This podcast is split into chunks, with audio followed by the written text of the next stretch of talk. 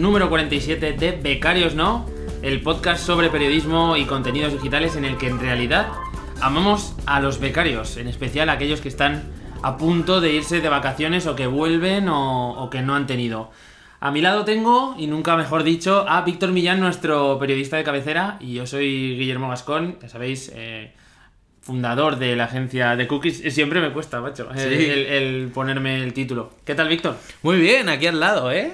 Jolín, Hostia. que es el primer capítulo que eh, grabamos eh, juntos, no en la distancia, fíjate. Flipas. Eh, 50 capítulos, un pelín más, con los especiales de verano. Sí. Y es el primero que hacemos eh, de forma presencial. Claro, no nos estáis viendo. Aquí al lado puede ser relativamente cerca. Estamos muy cerca. Muy demas- cerca. Demasiado. No, no es free COVID. Bueno, estamos compartiendo unas birras ya que podemos, ¿no? Y, y el episodio de hoy va un poco de, de disfrutar del final porque estamos Hombre. ante este final de temporada, una temporada cuanto menos curiosa. Yo creo que ha sido como el año en general. El año ha sido curioso, yo creo, más allá del COVID, que ya nos pilló la temporada pasada, ¿no? Sí, Mm. nos pilló la temporada pasada. Sí. Pero esta ha sido nuestra segunda temporada, sí. O tercera. Segunda, yo creo, ¿eh? Segunda, segunda. Segunda. Sí, que- sí, segunda. Joder. Segunda temporada. Pero ha habido muchos cambios en, en- a nosotros, digamos, individuales, que han hecho que pues hayamos tenido algún momento de parón, eh, etcétera, etcétera. Y que de hecho este final de temporada lo estamos haciendo en pleno agosto, cuando lo suyo se debería haber acabado en julio, por lo menos, ¿no?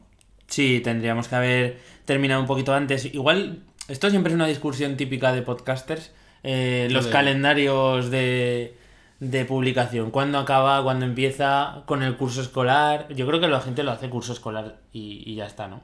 Yo creo que sí. El año pasado hicimos el verano becario, un par de episodios sueltos. Este año no tiene pinta que lo hagamos. No lo sé. Bueno, no. Igual grabamos algún audio por ahí y lo subimos. Sí. Eh, pero bueno, teníamos que acabar la temporada porque lo dejamos ahí con la entrevista de Chus, que es- estuvo muy bien, pero claro, faltaba echar, digamos, el cierre y hacer un poco repaso, que es lo que dedicamos el último capítulo de la temporada pasada y también este, a, a ver un poco cómo ha ido Becarios como proyecto, que empez- empezamos un poco, bueno, como todos los proyectos empiezan con muchas ganas, seguimos con ganas, pero ahora ya lo hemos convertido, yo creo, prácticamente en un hobby, ¿no? Sí. No- Sí, además que siempre lo hablamos, que es una excusa para juntarnos y en este caso tomarnos una birra, hablar un rato, contar nuestras movidas, porque obviamente antes y después de, de la grabación de los episodios, pues tenemos ese ratillo de comentar nuestras cosas y poner puntos en común y tal. Y eso, pues si no tienes esta excusa, pues muchas veces lo echas, eh, lo, lo vas aplazando, lo vas aplazando, a ver si quedamos, a ver si... Claro. En este caso, nos, digamos, nos ayuda a, a juntarnos. Así que yo creo que, no sé si hobby o, o como, no sé, esta excusa para Sí. poder seguir haciendo y compartiendo cosas que al final es lo que... Sí, y yo, yo creo que también ayuda a que estemos un poco activos con algunas cosas porque nos vamos contando y entonces tal.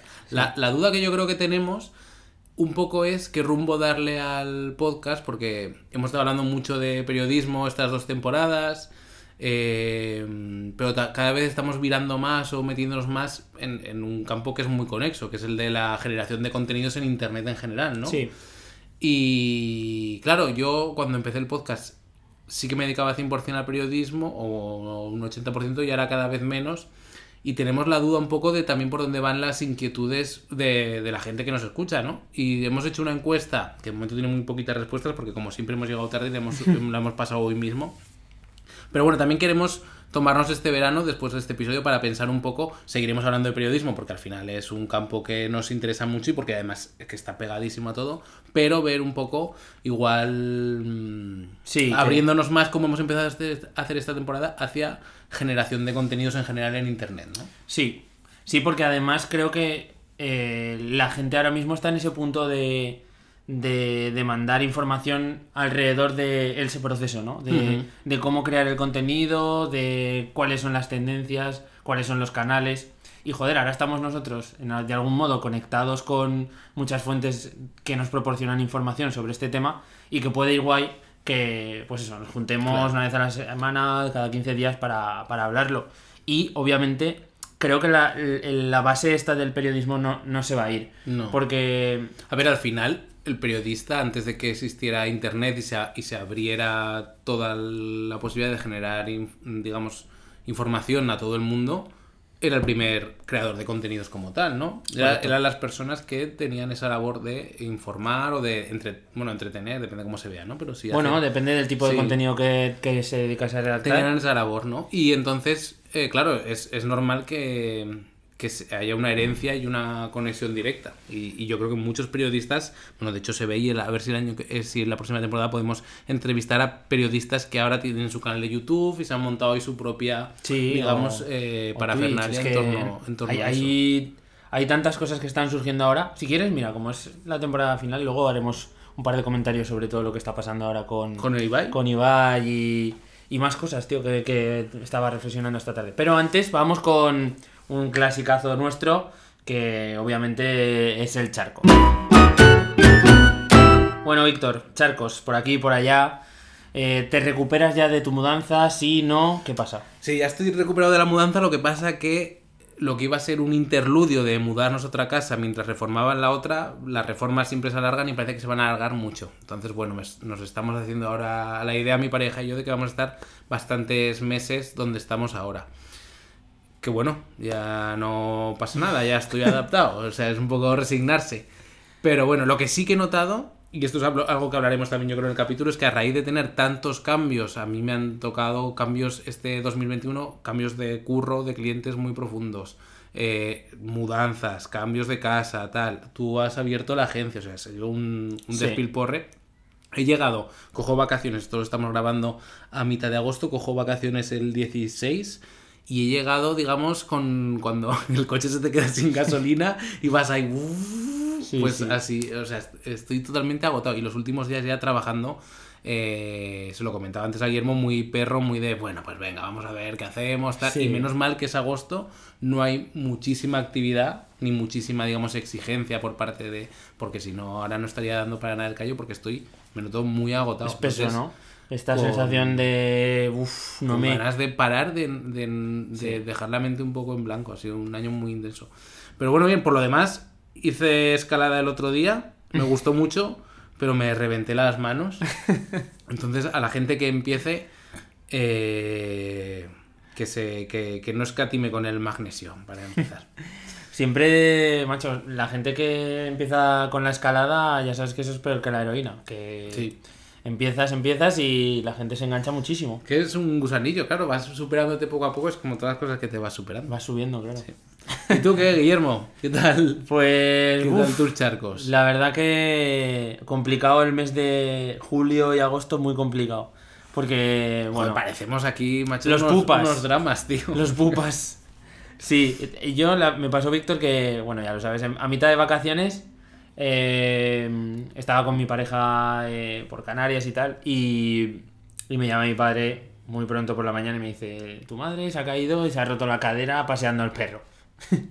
Entonces esto es como, como de repente un misil que te, que te impacta, que no es nada súper grave, pero que te cambia totalmente todo lo que tienes en mente porque mm, prácticamente en ese momento, en este momento, la única figura un poco que puede hacer de de ayuda a, a, mi madre y tal soy yo y entonces estaba unos días perdidísimo del mundo, o sea, desaparecido por completo porque iba de un lado a otro, aquí al hospital, del hospital para no sé dónde, no sé.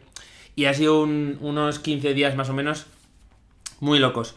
Pero por lo demás, pues a mí lo que me ha pasado en lo que es la parte de curro es que agosto baja el nivel de intensidad de lo que son los clientes que tienen una gestión mensual, porque normalmente pillan vacaciones y pues no están tan pesados con, los emails o no hay tantas llamadas, etcétera.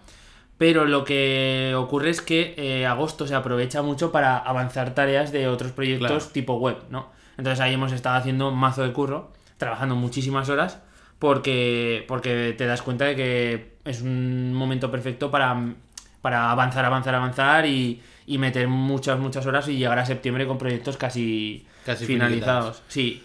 Así que muy bien, la verdad que pese a estos problemillas que te he comentado, el resto de cosas avanzan, avanzan y, avanzan muy bien.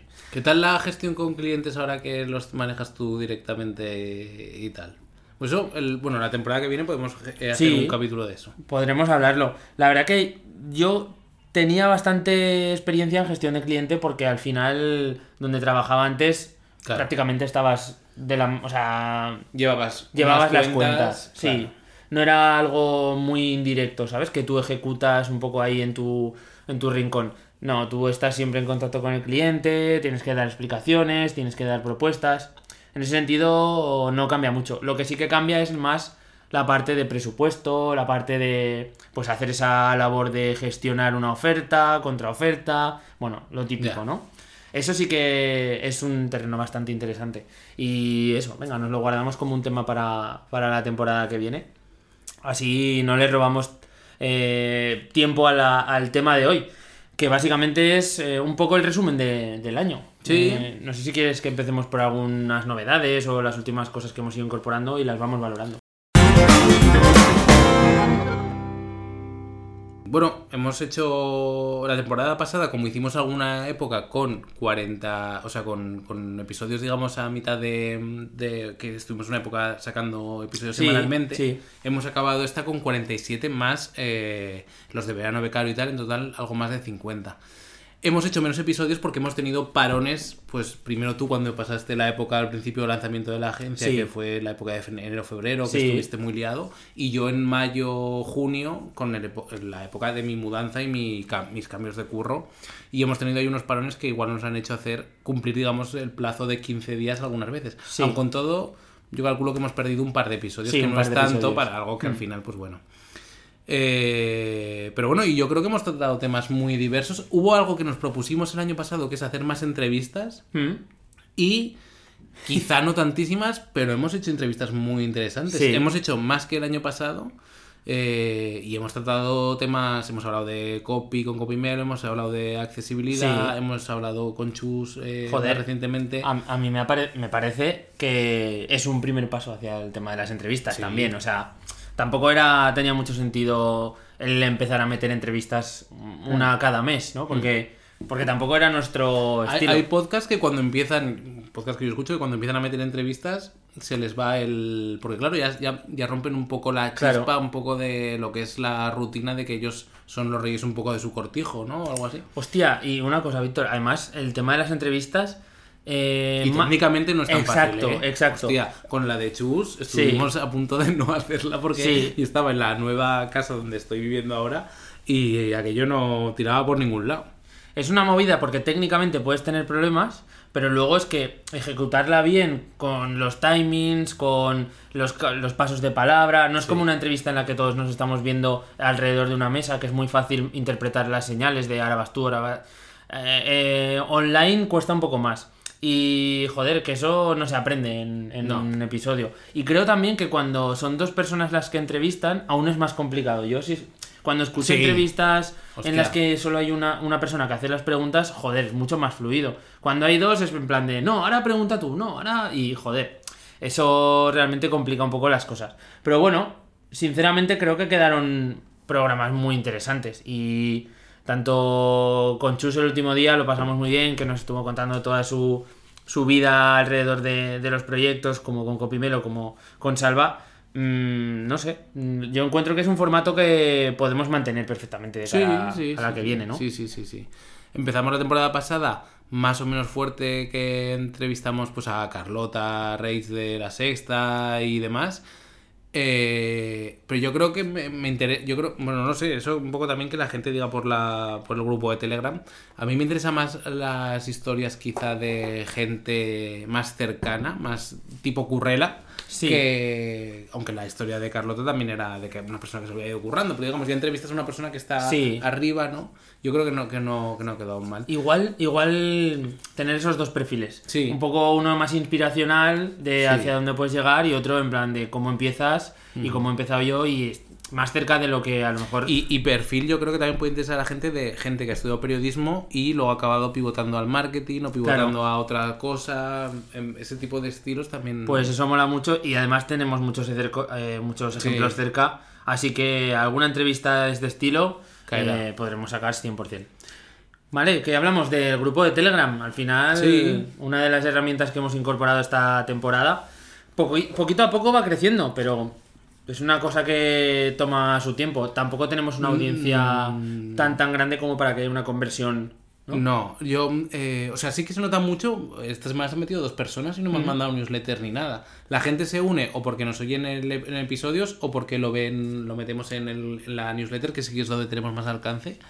Pero sí que se va metiendo gente. Lo que sí que yo he hecho falta y es algo que quiero mejorar, no solo en becarios o eh, sino en, en los mini proyectos que tengo, como puede ser becarios o algo así, es de. Es que en realidad con media hora a la semana se pueden hacer muchas cosas. Sí. Porque es que en- no dinamizamos el grupo. No, No, es, es muy complicado. A veces, pa- a veces pasamos una oferta de empleo, ponemos una encuesta, pero no estamos ahí dándole un poco porque no hay volumen para que se autogenere solo Claro. y nosotros tampoco lo fomentamos del todo. ¿no? ¿Cuánto volumen crees que hace falta para que se genere con- o sea, conversación? Pues Es yo que- estoy en algún grupo de Telegram de comunidades de pago Hmm. y yo diría que mínimo unas 100 personas tendría que haber para que haya un poco de rueda. Sí, Porque ahí te juntas con 5 o 6 personas muy activas Sí. que hacen que el que no... Yo soy de los que no habla nunca, pero cuando ya te encuentras con que cada vez que te metes hay 300 mensajes, no los lees, pero de vez en cuando piensas algo, pues pones alguna, alguna duda que te surge, Hostia, es algo, que lo pones. Hay, hay dos. Hay como un, un espacio intermedio entre comunidad de 150 personas, 200, Claro, donde. cuando se vaya a 300, Claro. 500 se te va. No, sí, no sí. sirve. Hay, cuando es poco, o sea, cuando son 150, es como. Aún puedo leer los mensajes. Cuando pasa de 500, ya no. Es imposible seguir el ritmo del chat, ¿no? Entonces, quizá Telegram tiene esos riesgos que eh, las comunidades muy grandes o bastante grandes en Telegram cuesta estar al día, ¿no? Y esto, por ejemplo, le pasaba en los Sabandijers. Eh, el chat se les, se les fue a más de 2.000, 2.500 personas. Ahora no sé exactamente cuántos tienen. Y eso era un float constante de. Claro. Y al final, ¿cómo chat. lo solucionaron? Pues lo cerraron. Cerraron el chat a, digamos, solamente un canal donde anuncian. Y, Ah. y ya está, pueden abrir el chat en determinados momentos para que la gente participe en un directo, cosas así. Pero digamos que lo tienen, lo tienen bien montado, sobre todo porque al final ellos han generado un funnel en el que el primer paso es ir al grupo de Telegram. ¿Tú estás Y- ahí dentro? Sí, y se les alimenta constantemente, se, se les alimenta rápido. Claro. También cuando pasas de 2000 y pico, o cuando pasas de 1000, ya eso empieza a ser spam. Es una, zona muy spameable. Mil personas a las que puedes impactar con un mensaje en el chat, Sí. pues la gente empieza a comentar. Y luego el que no vive del aire se descuelga. Porque si tú abres Telegram y te encuentras con 500 mensajes, dices, yo no voy a leer esto. No dónde pillarlo. Pero bueno, pero bueno, no estamos nosotros en ese caso no, no. en ningún lado. Entonces, bueno, esto de la comunidad de Telegram es algo que se nos salió un poco a mitad de temporada Sí. por, por decir, vamos a ver, un- a testear un poco cuánta gente puede ser más o menos activa. Y es, es, es verdad que hay muy poca gente activa en el grupo, igual hay tres o cuatro personas, pero que la gente se apunte eh, no hace que, que, digamos, indique que sí que hay cierta audiencia. Claro. Porque con respecto a números, yo estuve el otro día mirando los números en, de escuchas en, en Podtrack. el- Puede ser, sí. Y hemos pasado de tener. A ver. Bueno, el año pasado teníamos. Había un momento. El año pasado, sí, la primera temporada, unas mil escuchas al mes. Y Con picos de 1500. Tuvimos algún episodio de mil escuchas solo en el episodio. bueno. Y ahora estamos en unas eh, 300, 400 escuchas al mes. O sea, hemos bajado. un bajón. Un bajón gordísimo. Que coincide con que este pico de 1000 lo tuvimos cuando aún no había explotado la burbuja del podcast, Claro. digamos, ¿no? Sí, sí. Y una época en la que nosotros metimos bastante más caña. Tuvimos esas mil, esas mil escuchas mensuales cuando eh, publicábamos semanalmente. Que eso es algo que se nota mucho Claro. cuando pasas tal. Eso. Esto, la frecuencia te hace el volumen. O sea, yo lo, esto es algo que en los últimos tiempos de Hola SEO yo lo testé. Porque empecé a publicar tres episodios a la semana. En plan, a lo loco, súper hechos súper rápido y con un material así muy fácil de gestionar. Y, joder, hacía picos de audiencia históricos. Claro. Porque si le das mucho es como la gente que publica cada día. Ya. O, cada- o entre semana todos los días. Pues claro, tiene una masa de descargas brutal.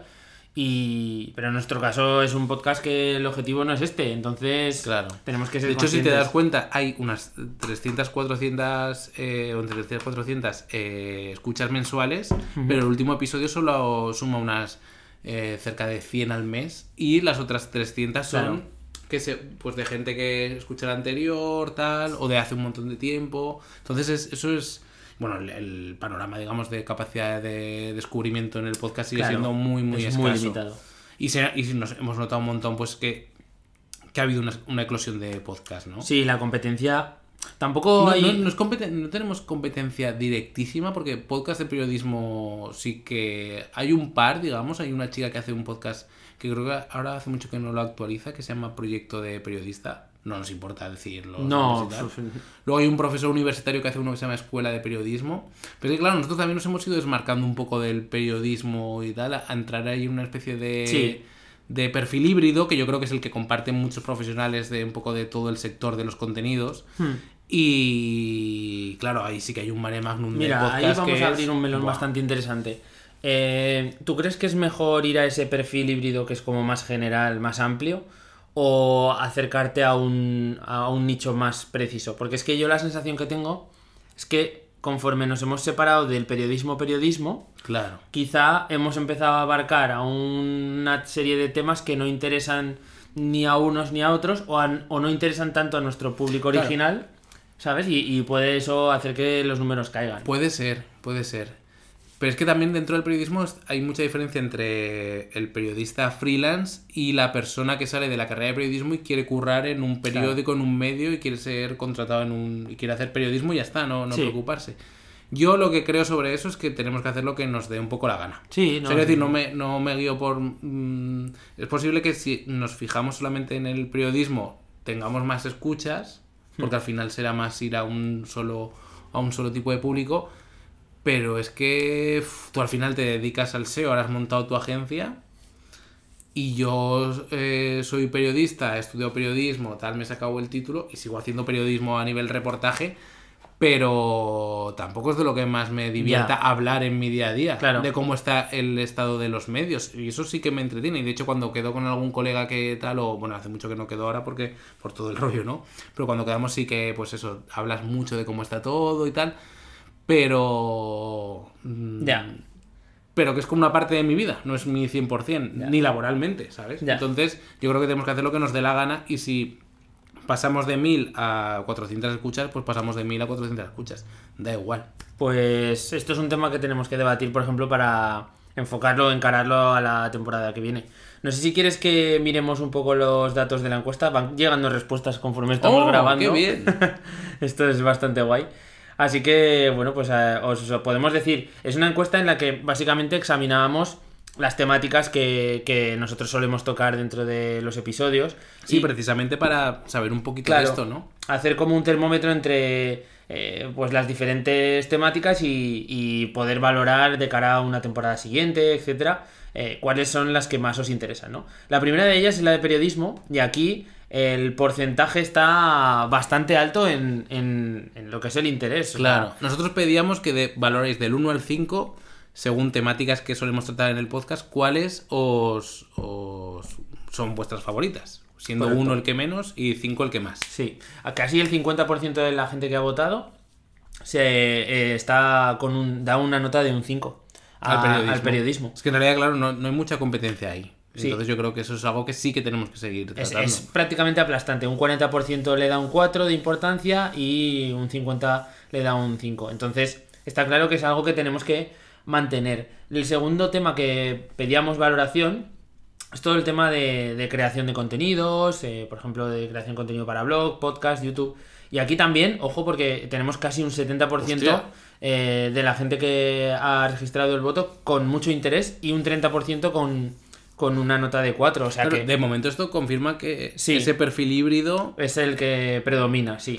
Mucha gente compartirá voto Claro, eh, claro. en la parte de, de periodismo y de creación de contenido. Entonces, estamos yendo bien. O sea, nuestra, nuestra audiencia actual es la que está respondiendo. Es más reducida, o sea, es un círculo más cerrado. Sí, sí. Pero bueno.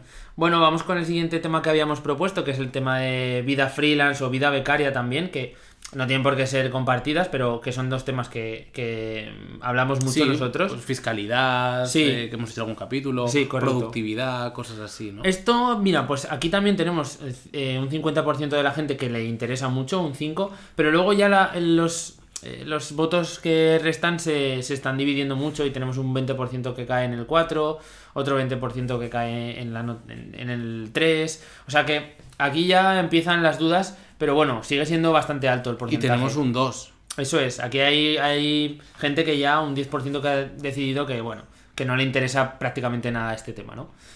Siguiente tema es el del charco, ¿no? Nuestras movidas, nuestro, nuestra, nuestros problemas, nuestras historias. Y aquí la gente, pues bueno, no hay tantas notas eh, de 5, de hecho está en torno a un 20%.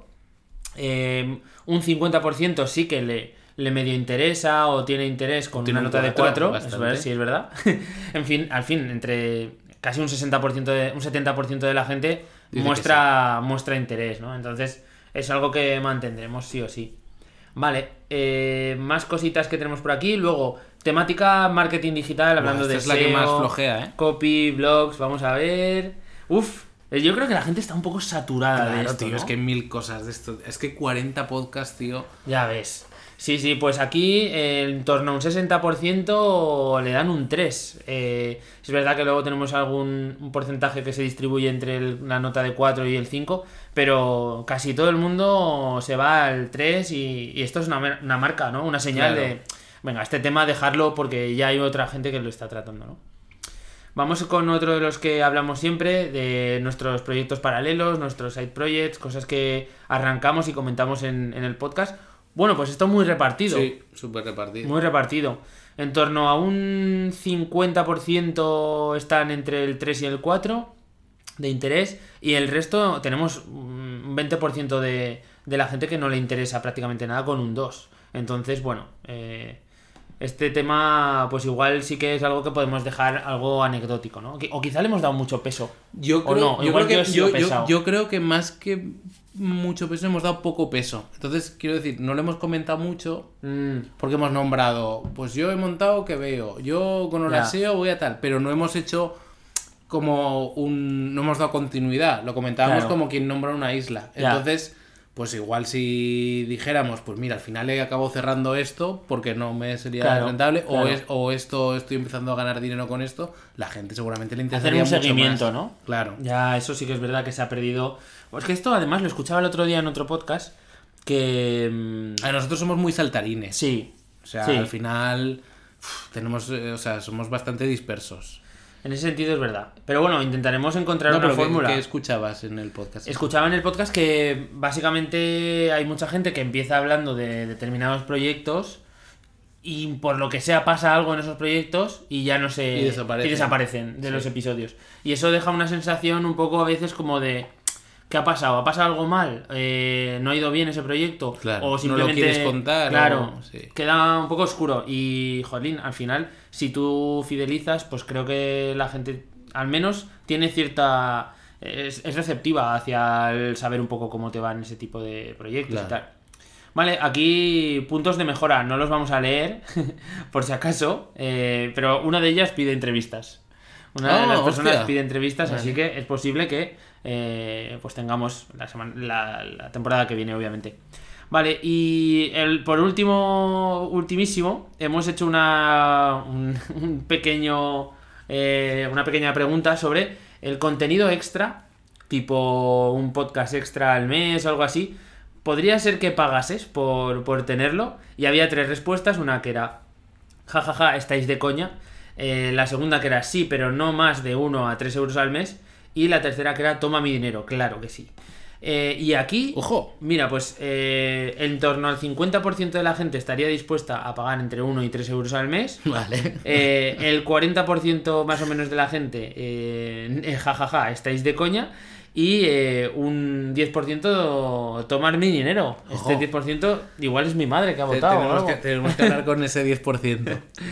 Bueno, hemos visto. Es un poco lo que pensamos, ¿no? O sea, Claro. así a, a bote pronto, más o menos la audiencia da valida lo que hemos venido comentando. Sí. A ver, yo esta pregunta la hemos puesto un poco porque yo a veces sí que me lo he planteado, pero más por experimentar con el rollo de decir cómo montarías un podcast Sí. de pago y qué recorrido podría tener o cómo lo moverías. Nosotros tenemos una audiencia que es muy, pe- es muy pequeña. Claro. Con todo hay mucha conversión, digamos, eh, porque si de, de 400 personas veintitantas están en el grupo de Telegram. Sí, sí, es un porcentaje alto. Pero eh, hay poquita, hay poquito eh, movimiento, muy poquito, vaya. Tendríamos que tener mínimo pues mil, A ver. tres mil escuchas Sí, mensuales. ¿Tú, que tú sí. crees? Yo es que, sinceramente, creo que los, los podcasts que tienen una periodicidad quincenal o No, mensual es muy difícil. eh, tienen poca capacidad de traccionar audiencia, porque no tenemos otros, otro escaparate. Simplemente aparecemos por ahí, alguien nos ve, alguien nos recomienda y es difícil. Sobre todo porque tampoco somos activos en otro tipo de canales. No, no.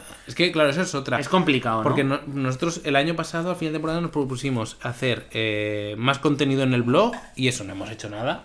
Tenemos unas visitas recurrentes bastante buenas en un par de contenidos que hablan de cuánto cobran los periodistas freelance, cuánto cobran como redactor freelance, tal, que sí que conecta, pero no hemos hecho nada del blog. Sí que hemos hecho entrevistas que nos lo propusimos. Hemos hecho el Telegram que nos lo sacamos de la manga. Y, eh, pero no hemos en redes sociales, lo eh, hemos automatizado Twitter Sí. y nos hemos olvidado completamente.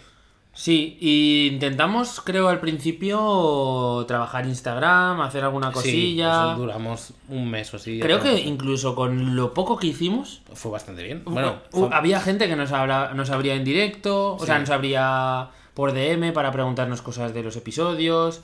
O sea que relativamente buena respuesta para lo poco que hicimos. Lo que pasa que vimos que son...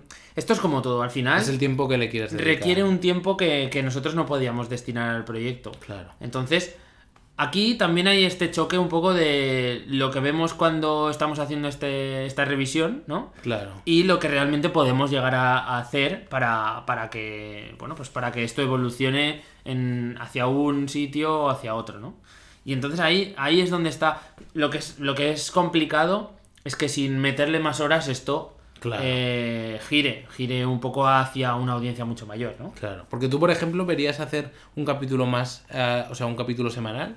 Encontrar una fórmula que nos permitiera grabar, eh, digamos, o sea, partir el contenido de Hmm. alguna forma. Yo creo que si bajásemos un poco lo que es el, el- la duración de los episodios, porque Claro. normalmente nos íbamos a 40 minutos, una hora, más o Sí. menos, eh, si bajásemos a 20 minutos, podríamos hacer tres episodios de 20 minutos.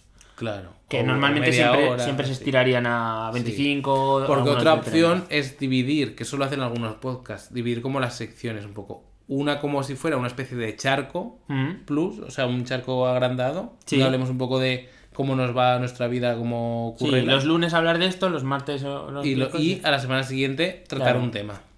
Sí, puede ser, puede ser interesante, incluso ahora lo decimos abiertamente, nosotros grabamos los episodios eh, del tirón, los episodios mensuales, entonces podemos hacer esos tres bloques en una, en, en una misma tarde incluso, porque al final como son independientes, Claro. eh, nos permiten estirarnos un poquito más. Todo eso se puede ir barajando.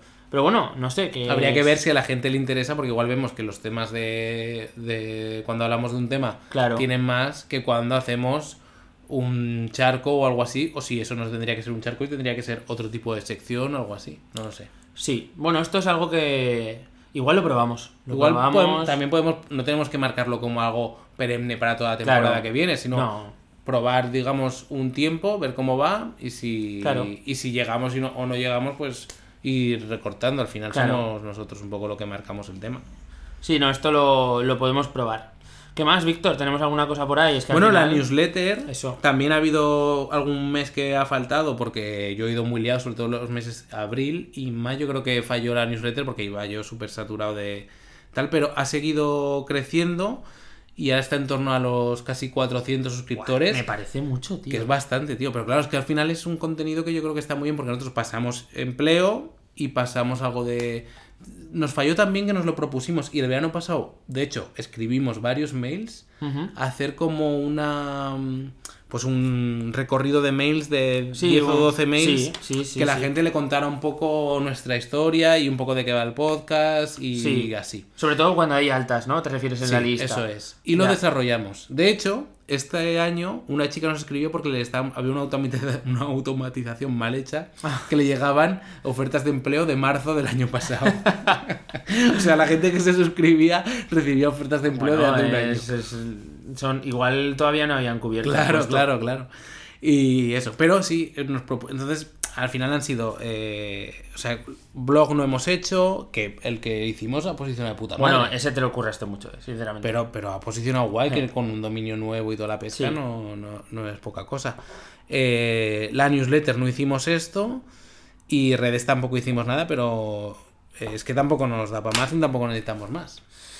Ahí está el, el punto siempre crítico de hasta dónde puedes dar y luego es como que además, joder, estamos hablando de, de crear contenido alrededor de crear contenido, pero es que nosotros no podemos, no nos da para más Ya. en, en ese sentido No, a la hora no, de, ya está, ya está. de hacer crecer el, el Lo que habría que hacer es, a mí me gustaría mucho que la gente del grupo de Telegram, si escucha este episodio, que salga de forma un poco Hmm. eh, de ellos, de motu propio, que nos diga, pues, cómo nos ha ido descubriendo un poco, porque para mí es muy complicado por las estadísticas del podcast trazar Sí. cómo nos descubre la gente. Si nos descubre por el podcatcher, si nos, mm, se apunta a la newsletter porque, yo qué sé, de cualquier forma, o se la han reenviado a alguien y entonces acaba escuchando un episodio.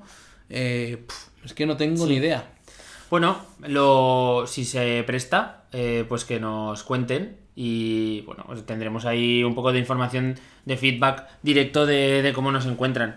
A ver si podemos eh, sacar algún patrón y potenciarlo, ¿no? Que quizá Claro. sería lo, lo más inteligente. Y no sé qué más podemos comentar, Guillermo, porque un poco propuestas para una Sí. temporada. Yo creo que nosotros vamos a. El año pasado hicimos un paro, bueno, hicimos verano becario. Ya veremos si sacamos algún audio. Igual si nos Sí, podemos ver. Ya sí, veremos. algo- no algo prometemos podemos nada. Igual, igual va sorprendiendo, pues que el verano ya estamos al final del verano.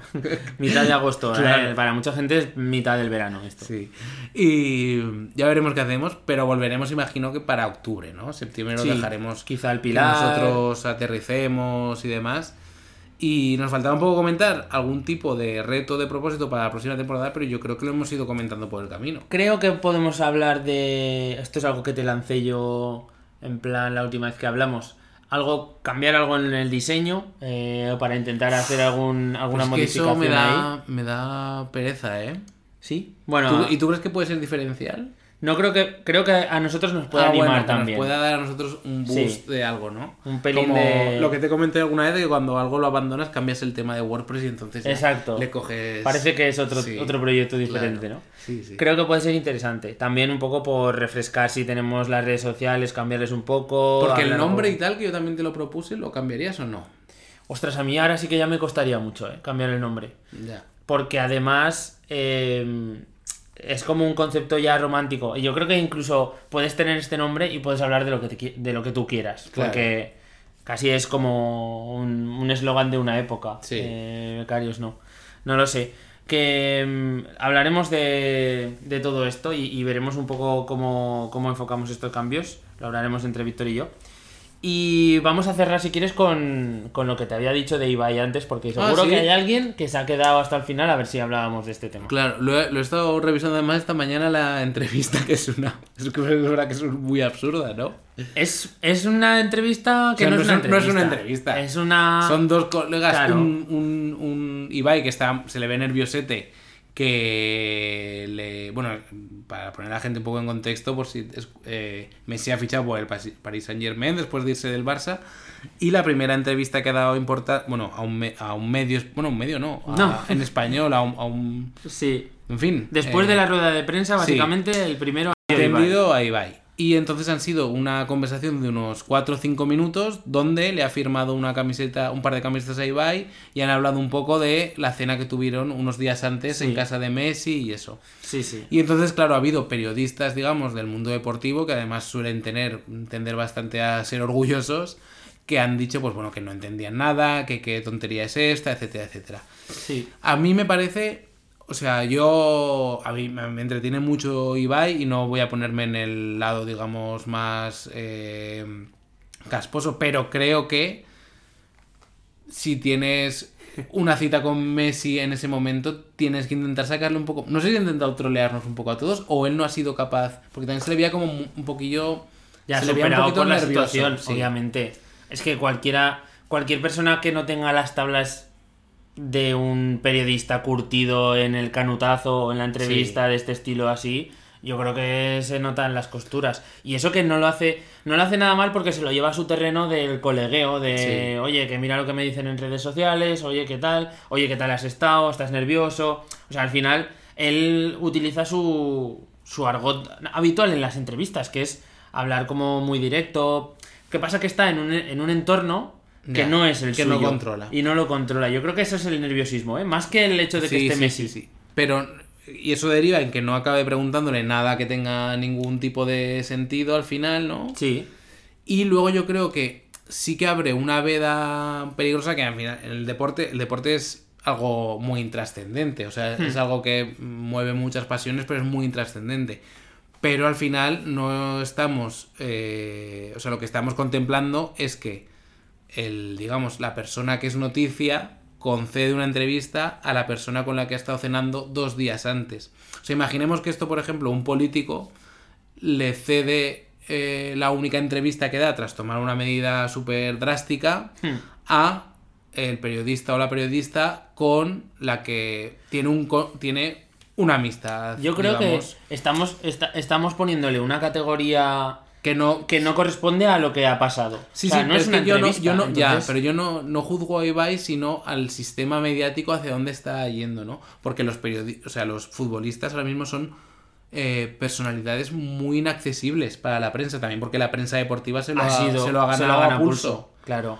Pero claro, es que al final no mm, somos una generación que no va a haber ninguna entrevista, digamos, profunda a un futbolista. Cuando la suelen dar es cuando se retiran. Claro. Cuando, por ejemplo, en Estados Unidos sí que se suele dar más ese tipo de reportaje en el que pues fomentan un poco conocer a la persona que hay detrás, ¿no? Entonces Sí. yo creo que es una pescadilla que se muerde la cola porque la prensa deportiva, que en España es eh, una bufonada, ha creado que los futbolistas al final prefieran estar completamente cubiertos de eso. Si esto se trasladara a algo que tuviera algo más de peso en la vida de las personas, a mí ya me parecería un problema. Tú imagínate que Fernando Simón solamente da entrevistas a, a un colega, ¿no? Pero es que estamos hablando de un tema súper banal como. claro, como pero que a la gente le da mucho peso. Vale, la gente le da Porque mucho la peso. gente llora más porque se vaya ido Messi que porque... Ya, sí, por cualquier otro tema. Pero yo creo que mm, el poner esto como, como a una, una altura de una entrevista Ya, o sí, de eso no está bien. documentarse para... No, al final esto es puro entretenimiento. Y, al- y yo creo que, que, joder, Ibai hace un papel que es totalmente complementario o Sí. paralelo al que hace la prensa Y deportiva. hace, hace un entretenimiento buenísimo. Es que al final, si la prensa deportiva se convierte en entretenimiento, el que gana es el que más entretiene. Y el que más entretiene ahora mismo es Claro. Ibai. Y encima, ya hay un punto que, sí, que, que ahora vamos a darle la vuelta al tema, que es el punto de, de la explotación comercial de todo esto que está pasando. Al final, ¿por qué, por qué la gente se acerca también a, a Ibai? Pues porque tiene capacidad de llegar con su mensaje a una audiencia que no es la que ve el chiringuito o que no es la que ve Claro. eh, Sí, sí, Deportes total. 4. Es nueva gente, son eh, niños a los que pues que interesa impactar con tu imagen, con, con tus camisetas que vas a vender, con tu... Joder, es que no hay que ser tampoco muy avispado para darse cuenta que son la gente que va a pedirle que le compren las camisetas a sus padres o Claro. que Sí, en sí, un sí, futuro quiere que quieres que te sigan, ¿no? Entonces creo que detrás de todo esto hay una parte de estrategia bastante Obviamente. trabajada. Y ojo también otro tema, que es el, el hecho de aprovecharse de todo esto que se genera alrededor de la figura de Ibai Sí. más el entrevistado. Porque ¿quién se aprovecha? Yo creo que se aprovecha más Messi que Ibai de Messi. Es un... Bueno, no- yo no estoy seguro de eso, Ya. bueno. pero, pero a lo que voy es que hay unos entornos alrededor... Por ejemplo, el... ¿Quién ha sido el periodista que ha, que ha dicho... que ha publicado el, tweet? El Juanma... Juanma Castaño este. Sí. Pues este tío mm, acaba de pasar a primera plana de, del- de lo que son las conversaciones, cuando ahora mismo, pues bueno, tendría, tiene su audiencia, tiene su, su Sí. reconocimiento, etcétera, es alguien conocido, popular. Pero, estamos hablando en becarios no de él Claro. porque ha criticado a Ibai. Claro, no pero por- ojo, claro. eh, ahora vamos a dar un salto muy interesante. Este, este tema ha, sa- ha salpicado a muchos periodistas y de repente todos están en la palestra, que si el Alcalá este, que si no sé quién. Eh, vamos a otro tema que acaba de pasar y a ver qué te parece, qué opinas. El tema del cartel censurado de la nueva película de Almodóvar, que no sé si lo has visto. Sí. Vale.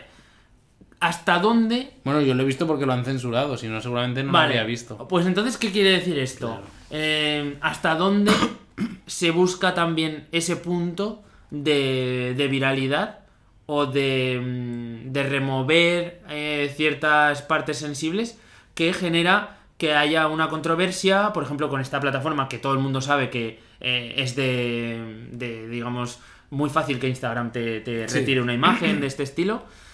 ya Instagram censura, Instagram no sé qué, y ya se genera una bola de una bola viral. claro. Pero, claro, De repente tienes una campaña de marketing que ha explotado a un precio mm, súper sí. asequible. Otra cosa, otro ejemplo que es que además ha salido todo súper junto. El cartel de, del de grupo la chica de esta, Zahara, sí. que, que han retirado tal eh, por presiones, luego el ayuntamiento de turno lo ha retirado, no sé qué, no cuántas. Pues de repente, es que el eslogan es, piden que no lo compartas, compártelo. Hostia, que yo estoy a- totalmente en contra de que se retiren este tipo de, de carteles y me parece una auténtica aberración que alguien nos tenga que decir. Sí, pero es pulsar teclas que ya todo el mundo que está en el negocio sabe que están activas. Claro, o sea, si tú miras las los estratos más altos que puedan orquestar una, una estrategia de este estilo, Sí. puede ser que haya alguien que haya dicho, hey, vámonos hacia el roce, Sí. que este roce puede, ce- puede hacer que salga una chispa y se nos prenda aquí una campaña que flipas. Sí, está clarísimo. Lo que pasa es que, eh, con respecto al tema de Ibai, yo, eh, yo creo que toca, porque al final mm, toca temas que es darle, digamos, la tostada a un periodismo deportivo que en España estaba, es ponerle la guinda a un, a un sistema que estaba totalmente ya preso de sí mismo. Entonces, yo creo que no está nada mal que haya pasado esto, porque al final eh, que lo haya entrevistado Ibai no es distinto, por mucho que haya mucha gente que le guste Sí. más Ibai, que que lo haya entrevistado Roncero, que al final Roncero es un tío que si tú lees las crónicas que escribía cuando era joven, era un cronista de puta madre y se ha convertido en, En lo que es. En lo que es, ¿por qué? Pues porque lo que vende, porque vende el entretenimiento Claro. y no vende que- una- es que- una- es que- Un, un periodismo deportivo que lo hay también y lo pero no está en primera escena que es mucho más constructivo y es mucho más de crítica del deporte crítica constructiva de debatir sobre digamos la estrategia Aspectos técnicos, aspectos Claro. deportivos. Entonces, claro, nosotros que sí que, por ejemplo, seguimos la NBA, vemos que eso es mucho más el pan de cada día. O sea, ahí te puedes leer a nivel estadístico, te puedes hacer un máster de gente que analiza los Claro. datos. En España no, se, No, lleva, no, no. se lleva mucho más la bufonada. Entonces yo creo que Ibai ha venido no desde la rama del periodismo, pero sí, o sea, que, que los periodistas se ofendan porque este chico que al final es no deja de ser un, pues, es que, un YouTube- fíjate, un influencer. estamos encontrando el punto. Eh, la bufonada es Claro. los programas que. Bueno, los programas Deportes 4 en un inicio no era así, pero luego se convirtió Sí. en, en este tipo de prensa amarilla deportiva. Todos los chiringuitos en todas sus versiones. O sea, son programas deportivos en los que lo deportivo es totalmente secundario. Sí, es el Van a- contexto, digamos, Claro, los deportistas se alejan de ese Claro. tipo de, de- de- de contenido. Si se alejan los deportistas de ese tipo de contenido, se tienen que acercar a otras partes para poder seguir proyectando esa imagen suya. Sí, y ya Si hay tuvimos la alguien que lo entrevista de bien, Piqué, claro. si Sí, viene sí, sí. un tío que tiene una audiencia gigante y que te trata bien, te, te pregunta cosas que no te hacen sentir mal y que... Pues sí, lo que, pasa, lo que pasa que está la otra parte de la navaja y es que tratar bien, Ibai no es periodista y no tiene por qué hacerle preguntas Claro. incómodas, pero es darle un masaje. O sea, la entrevista que dio a Piqué hace Claro. unos meses era un masaje completo. Entonces, para el deportista también es muy fácil acercarse a un personaje que sabe que va a ser una campaña publicitaria. Pero es que no hay- Simplemente. no o sea, hay, es- un término medio. El problema es Claro. que no hay un término medio. Y es muy fácil... Pero eso es algo que se está viendo en toda. Joder, la política ahora mismo es una falta de términos medios por todos lados. Sea, quiero decir, vivimos en una sociedad donde los términos Sí. medios faltan mucho. Y fíjate, ¿eh? En becarios de lo que estamos Flipas, ¿eh? Qué cierre de temporada que nadie se espera. No sé si tendremos que titular eh, este episodio como cierre de temporada o como el debate de la temporada. El debate de la temporada. Algo hay que. Algo así tendremos que poner. Es- es- sí, En fin, bueno, eh, vamos a despedirnos aquí. Sí. Como siempre, ya sabéis que podéis dejarnos una valoración, cinco estrellas y un comentario en Apple Podcast. Podéis suscribiros dándole al corazoncito en Spotify. Y también podéis escribir vuestros comentarios en cada episodio en iVoox. Nada más, nos vemos la temporada que viene. Un abrazo muy grande. Chao, chao.